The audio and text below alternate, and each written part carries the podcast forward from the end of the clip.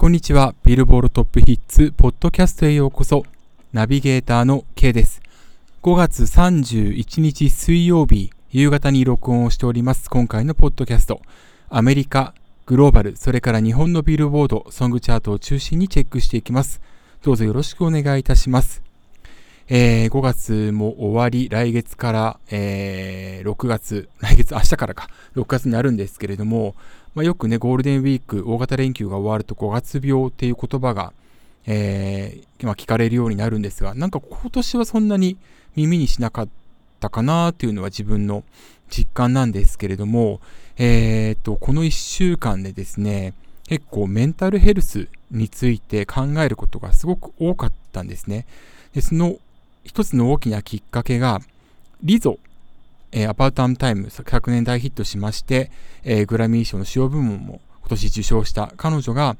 えー、ツイッターアカウントを非公開にしたということがありまして、ちょっとそこからですね、いろいろ考えた次第です。えっと、リゾの、まあ、アカウントへ、えっと、非公開にした理由なんですけれども、これがあの、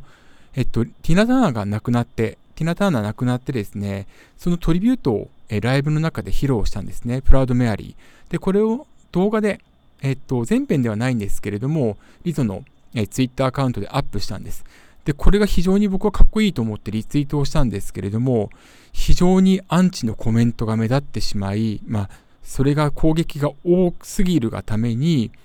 へえー、まあ、一時的に非公開にしたしてしまったと、今も非公開にしているという状況なんですよね。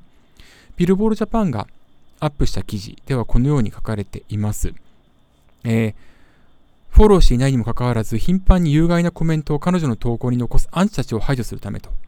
リゾは以前から自身がしばしば標的にされてきた露骨な人種差別や肥満を揶揄するコメントについて語ってきたが、こうした対策にもかかわらず、最近ヘイト投稿が増加していることを明らかにしたと。いうことなんですね。あのー、リゾはボディボディポジティブっていうことを、えー、伝えていて、非常にあのー、すごく、なんて言うんでしょうね、いろんなこう多様な考え方に、すごくあの彼女がそれを広げていったっていう功労者であるというふうに自分は認識しているんですけれども、なんでそのアンチは攻撃っていうものを平気で行うのかもう理解に苦しむというか例えばそのパフォーマンスが良くないと思うんだったらちゃんと理由を述べるとかもしくは見なければいい触れなければいいっていう話だと思うんですよねところがその平気で、えー、およそ綺麗ではない言葉を述べるっていう方が非常に多いということで、まあ、リゾは非公開にして、まあ、メンタルヘルスを保つってことを言っているんですね。僕はそのメンタルヘルスについて、うんと、本当に今の時代、えー、誰しもが考えなければいけないことだなというふうに思いますし、まあ今、っていうか僕何年か前にブログで書いたんですけど、調べてみて、えっと、一回でも心療内科とか精神科とかに通っていくと、なんかそこで、例えば生命保険の、えー、加入問題にぶち当たるとか、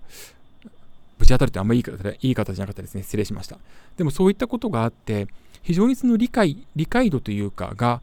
うん、世間一般のがすごい乏しいというふうに感じていました。えっと、ラッパーでもある伊藤聖光さんが、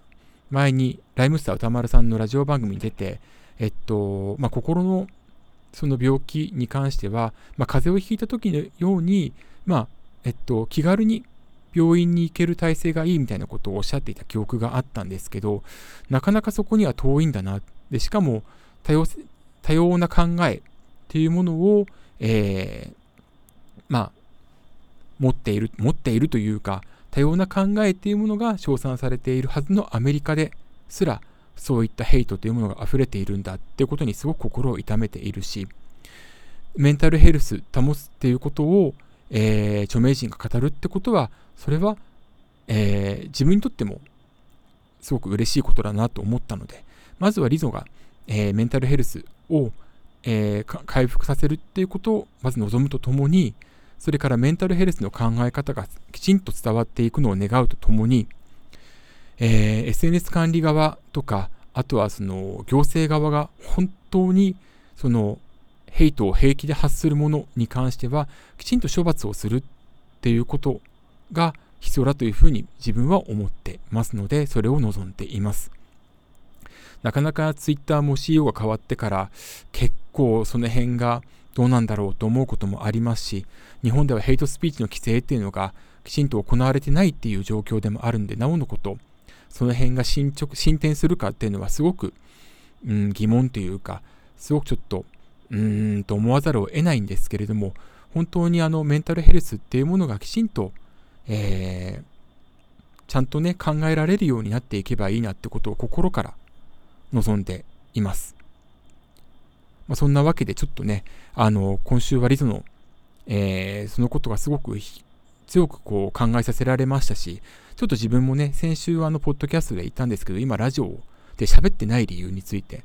言ったんですが、ちょっとそれもね、あったものですから、ちょっといろいろ考えて、ちょっと今日冒頭でお話しさせていただきました。ご了承ください。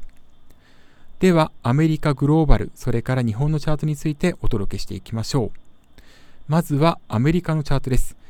えー、日本時間5月31日水曜日に発表されました。というのも5月29日月曜日がアメリカ祝日だったので、えー、翌日現地時間では30日に発表されております。アメリカビルボードソングチャート HOT100 から6月3日付トップ10紹介していきます。10位選手から1ランクダウン、ルーク・コムス、ファストカー。9位選手から2ランクダウン、メトロブーミン、ザ・ウィーケンド、アン21サベッジ、クリーピン。8位初登場、バッドバニー、Where Sea Goes。7位選手から5ランクダウン、リルダークフィーチャリング J コール、All My Life。6位先週から1ランクダウン、 Eslabon Armado and Peso Pluma、 Ella Baila Sola。5位先週から3ランクアップ、 Toosii、Favorite Song。4位先週から2ランクアップ、 Rema Selena Gomez、Calm Down。3位先週から1ランクアップ、 SZA、Kill Bill。2位先週から1ランクアップ、 Miley Cyrus、Flowers。そして1位は先週と変わらず5週連続通算8週目のナンバーワン獲得です。モーガン・ウォレン、ラストナイト。以上が6月3日付アメリカビルボールソングチャート HOT100 からトップ10お届けしました。というわけでラストナイト本当に強いですね、モーガン・ウォレン。えー、いろいろなポイントですとかチャート予想されている方が、えー、いらっしゃるんですけれども、えっと、いろいろ見てみますとですね、ラストナイト 2, 2位のポイントのだいたい1.5倍近くを獲得しているという状況なので、結構ぶっちぎりということが言えます。で、えー、ストリーミング指標が1位、ダウンロード指標が5位、ラジオ指標が5位ということになっているんですけれども、今回。ラジオに関しましては、まだ上がっているという状況です。上がり幅はちょっと下がってはいるんですが、なので、まだピークの方は迎えていないということがわかります。で、調べてみたら、まだミュージックビデオが公開されてないんですね。別バージョンの動画は上がっているんですが、ということで、もしかしたらそのチャートの、えー、ちょっとピークがになりつつあるというタイミングで、何かしら投函するかも、投函、投稿するかもしれないなというふうに感じています。えー、ラストナイトが非常に強いという状況の中、えー、アルバムチャートにおいてもこの曲を収録した One Thing at a Time、こちらがですね、初登場から12週連続で1位を獲得ということになりました。12週以上連続で首位獲得しているのはですね、映画タイタニックの1998年に記録した16週、この作品以来、さらに初登場から12週以上連続となると、スティービー・ワンダー Songs in the Key of Life 放題キーオブライフ。こちらが1976年から77年にかけて13週連続で初登場から首位獲得した以来ということになるんですね。で、これに関しては、今のアメリカビルボードのアルバムチャートに関して、えー、ストリーミング指標、これアメリカの場合は動画再生を含むんですけれども、このアルバム換算分とか、あとは単曲ダウンロードのアルバム換算分も含まれます。で、このそれぞれのアルバム換算分に関しましては、収録曲数に関係なく分母は一緒なんですね。全部で1000万再生ってなった場合、その分母は一緒なんです。まあ、有料会員の1回再生と無料会員の1回再生で分かれるんですけれども、でそうなると、曲数が多い方が有利になりやすい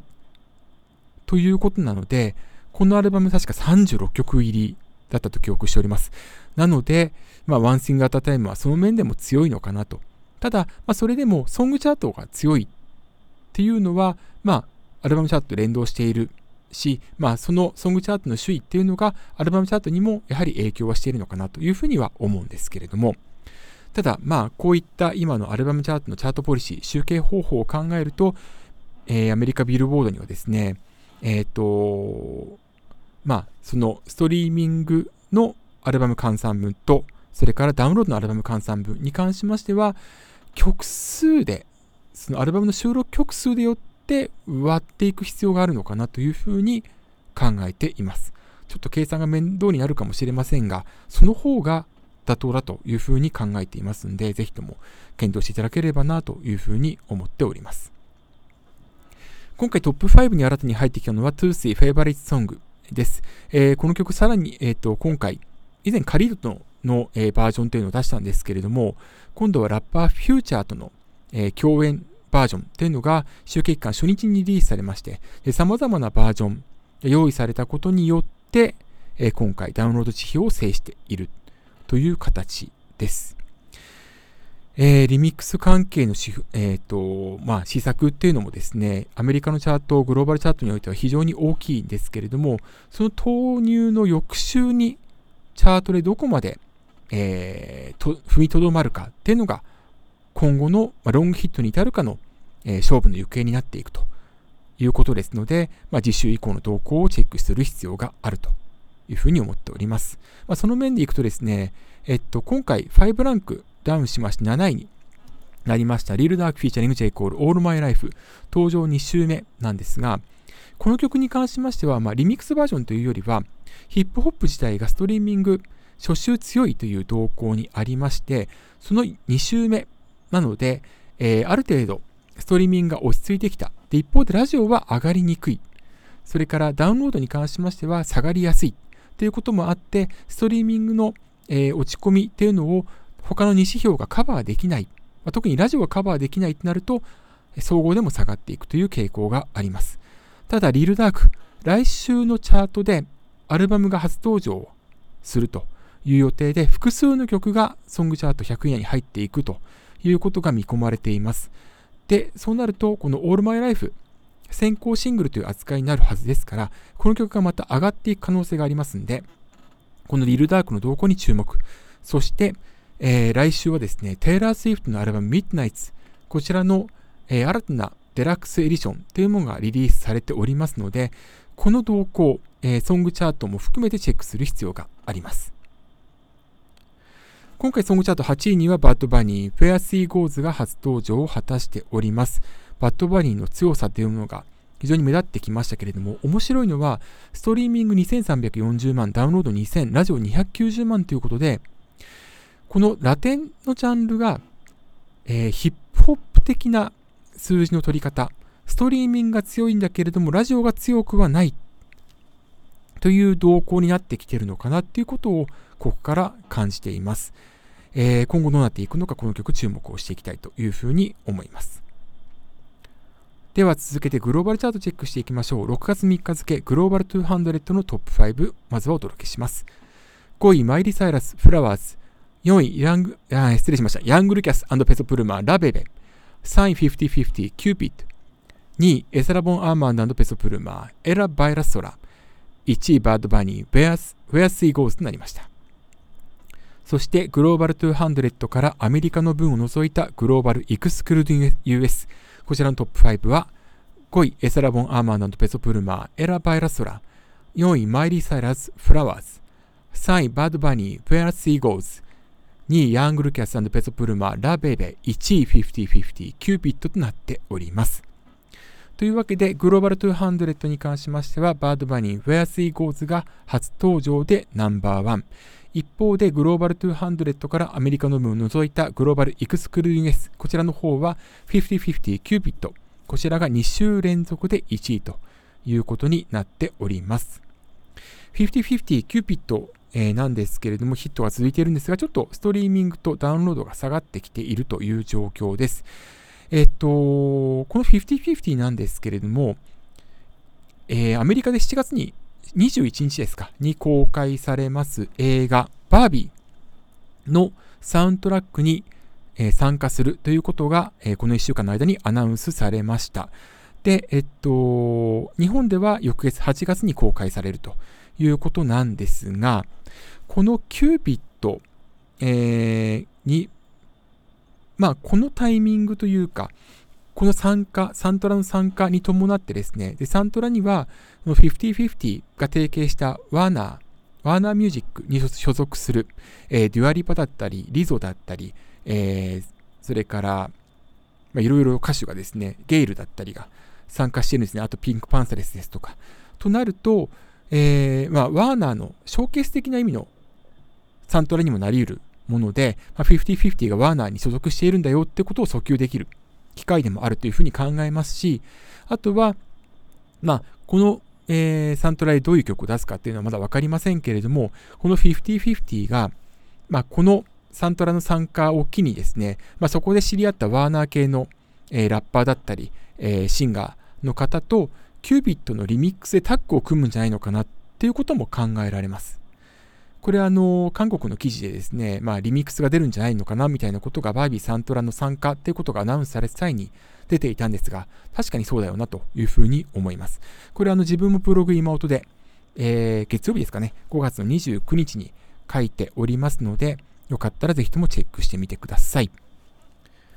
というわけで、まずは6月3日付、アメリカビルボードソングチャート HOT100 からのトップ10、それからグローバルチャートのトップ5お届けしました。では続いて日本のチャートに行きたいと思います。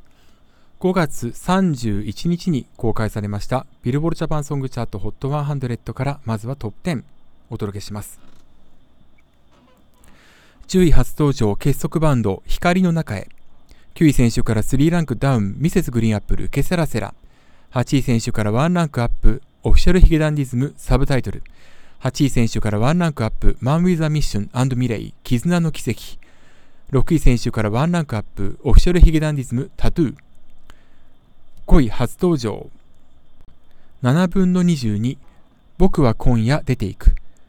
5位先週からワンランクアップ、 Vaundy、怪獣の花唄。3位先週からワンランクダウン、スピッツ、美しいヒレ。2位先週から8ランクアップ、INI、ファンファーレ。そして1位は先週と変わらず7週連続、えー、初登場からの首位獲得です。 YOASOBI、アイドル。以上、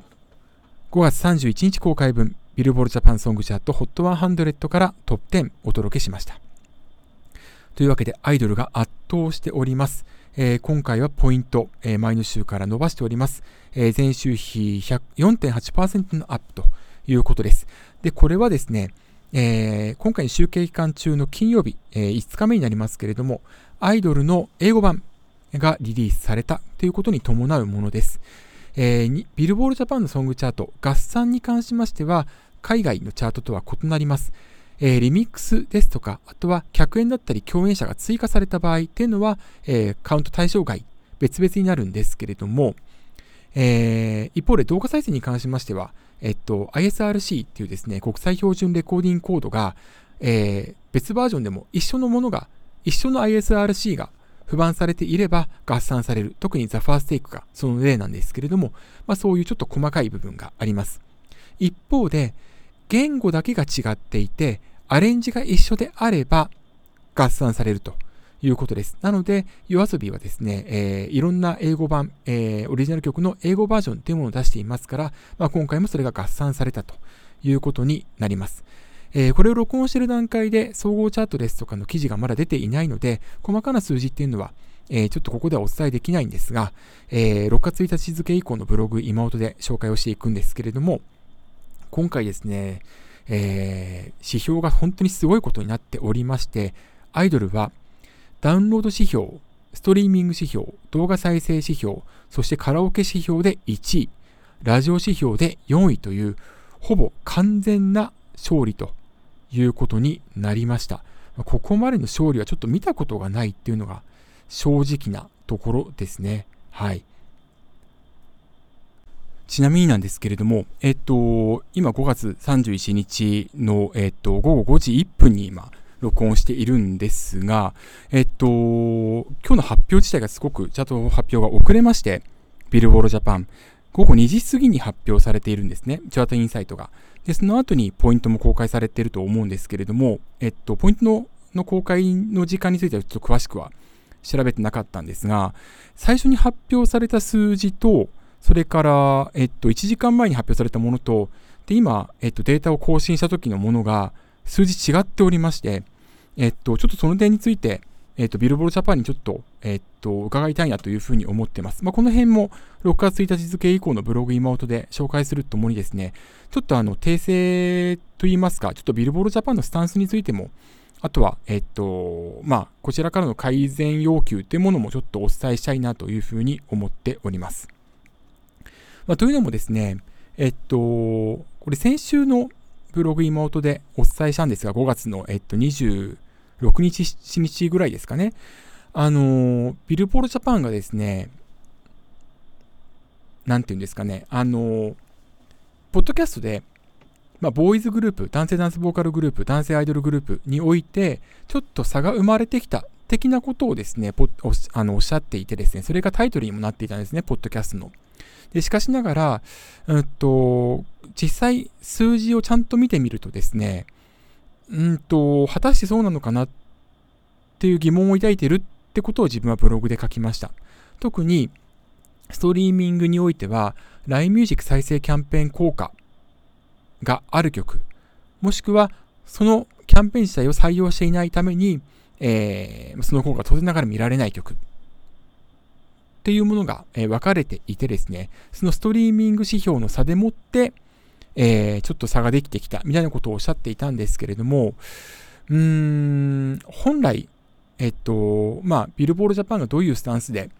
記事だったり、ポッドキャストっていうのをアップするのかっていうのはちょっと分かりかねますけれども、えっと、まあ、おそらくいいところをきちんと紹介したいっていうのはあると思いますし、えっと、厳しく、まあ、指摘するっていうことを、あの、まあ、中にはそれによって、ちょっと強く傷つけられる方がいるかもしれないから、そういうことは言わないっていうふうなスタンスも取ってるかもしれないんですけれども、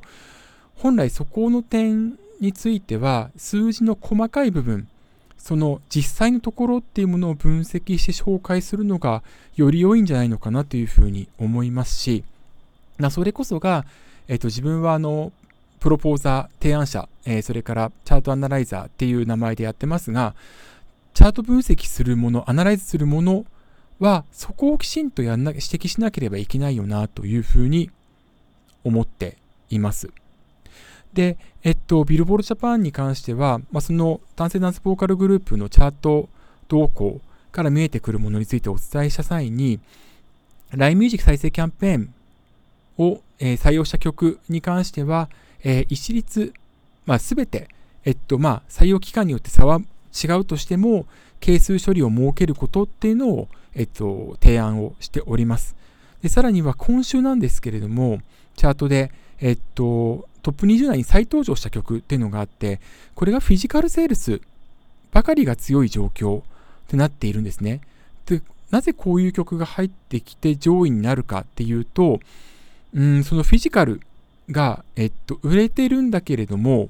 それが本当にその曲が支持されているというよりは、試作という形でばかりが目立っている。でもそれがトップ20代に入っていて翌週急落するんであれば、それって社会的ヒットの鏡を示す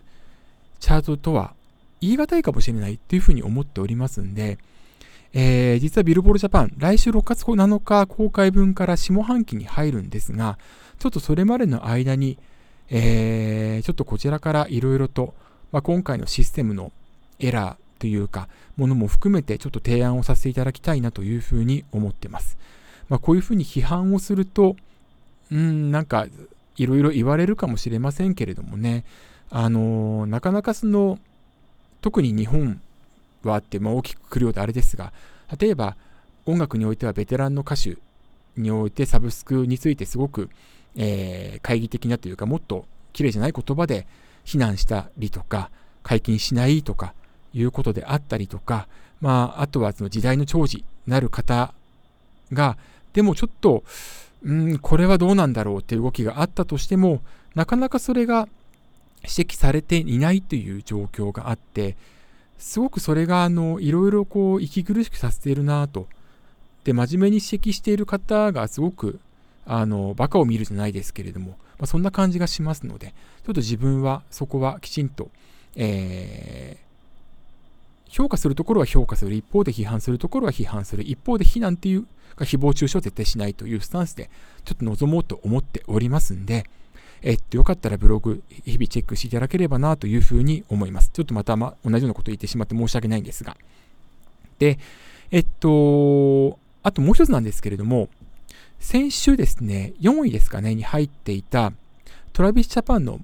えー、ムービングピーシスがですね、今回100位と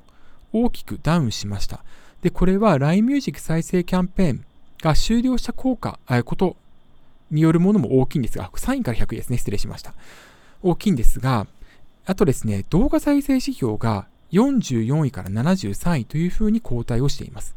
で、実は今回の集計期間中に急激に YouTube で、えー、ミュージックビデオの再生回数が大きく伸びまして、えっと、多分900万近く伸びてるのかなという状況なんですね。で、えっと、日本での再生回数がカウント対象になるんですが、一方で、えー、広告でこのムービングピーセスのミュージックビデオが展開されていて、広告で一定時間以上再生された場合っていうのは、YouTube ではカウントされるんですけれども、一方で、えー、ビルボールジャパンではこれをカウントしないっていうことが、えー、分かっています。で、これはあの、以前ですね、JO1 のスーパーカリーについて、えっと、最初その動きがあったんで、カウントされていないのは何かあったのかっていうことを、まあ、書いたブログでアップした翌日にですね、えっと、その反応から、えっと、反応いただいた上で、改めて分析した結果、そういう事実が分かった。まあ、それはおそらくそうだろうというふうに言ったんですが、まあ、今回の Moving Pieces の動画再生指標の状況から、まあ、これは明らかに、えー、ビルボールジャパンが、えー、広告展開によって一定時間再生されたものについてはカウントしないということが、まあ、これで完全に判明したと言えるというふうに捉えています。で、これについてはビルボールジャパン、それから YouTube チャートでも、これはあのカウント対象外になっているので、これはあの、素直に評価できる。うん、あの、良いと思います。で、えっと、こういったですね、広告展開によって再生回数がかなり増えていくっていうことは、これからも増えていくと思います。多くの歌手が採用して、えー、一気にその大台に乗ったっていうことで、まあ、コアファンと共有をしていくってことが今後も増えていくと思うんですけれども、えー、以前ツイートしたんですけれども、えっと、そうであれば、ぜひともあの運営側にはですね、えっと、自発的にこう、えっと、広告しない形で見てもらうというように誘導したりとか、ということをぜひとも行っていただきたいなというふうに思います。で、そうやって自発的に見たり聞いたりするという習慣をつけることによって、えー、ライト層、そしてコアファンへと消化、えー、させていくと、消化させていくことができると思いますんで、まあ、そういった、えー、ステップアップを図るための施策を行ってほしいなというふうに思っております。ちょっとこの辺もまたブログで改めて書こうかなというふうに思っておりますので、よかったらチェックのほどよろしくお願いいたします。というわけで、えー、以上、結構今回はビルボールジャパンの提案という形が増えましたけれども、えー、5月31日公開分ビルボールジャパンソングチャート HOT100 からトップ10をお届けしました。というわけでブログイモートちょっと今回も30分くらいになりましたけれども、お聞きいただきましてありがとうございました。えー、来週なんですけれども、えー、ビルボールジャパン6月9日金曜日午前4時に上半期チャートを発表します。今回5月31日公開分までの26週間分。これが上半期というふうになりますので、ブログ今音では5月、えー、失礼しました。6月9日金曜日の午前9時までに、えー、今回のチャートを踏まえた見方、試験、そして、えー、正午頃おめどに、ポッドキャストもアップする予定ですので、ぜひともチェックのほどよろしくお願いします。それからブログ今音、カタカナでブログ、えー、今音で検索すると出てきます。毎日アップしております。えー、本日公開分で毎日更新8年6ヶ月目に突入しました。えー、ご覧いただきありがとうございます。そして今後ともよろしくお願いいたします。というわけで以上、ビルボールトップヒッツポッドキャストをお届けしました。ここまでのお相手は K でした。また次回お会いしましょう。さようなら。